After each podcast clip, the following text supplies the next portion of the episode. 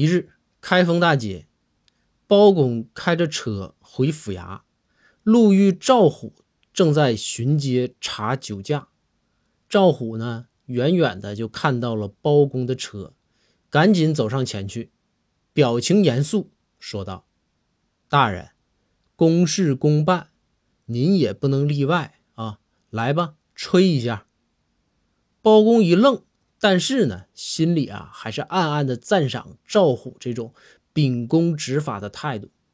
于是呢，语气轻柔的就问：“虎啊，前面的司机？”都吹了吗？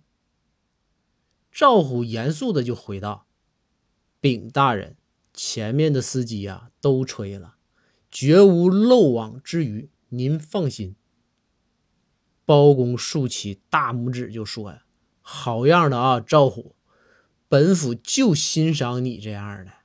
这样，本府也吹一个。”赵虎刚想搭话，包公都没给赵虎说话的机会。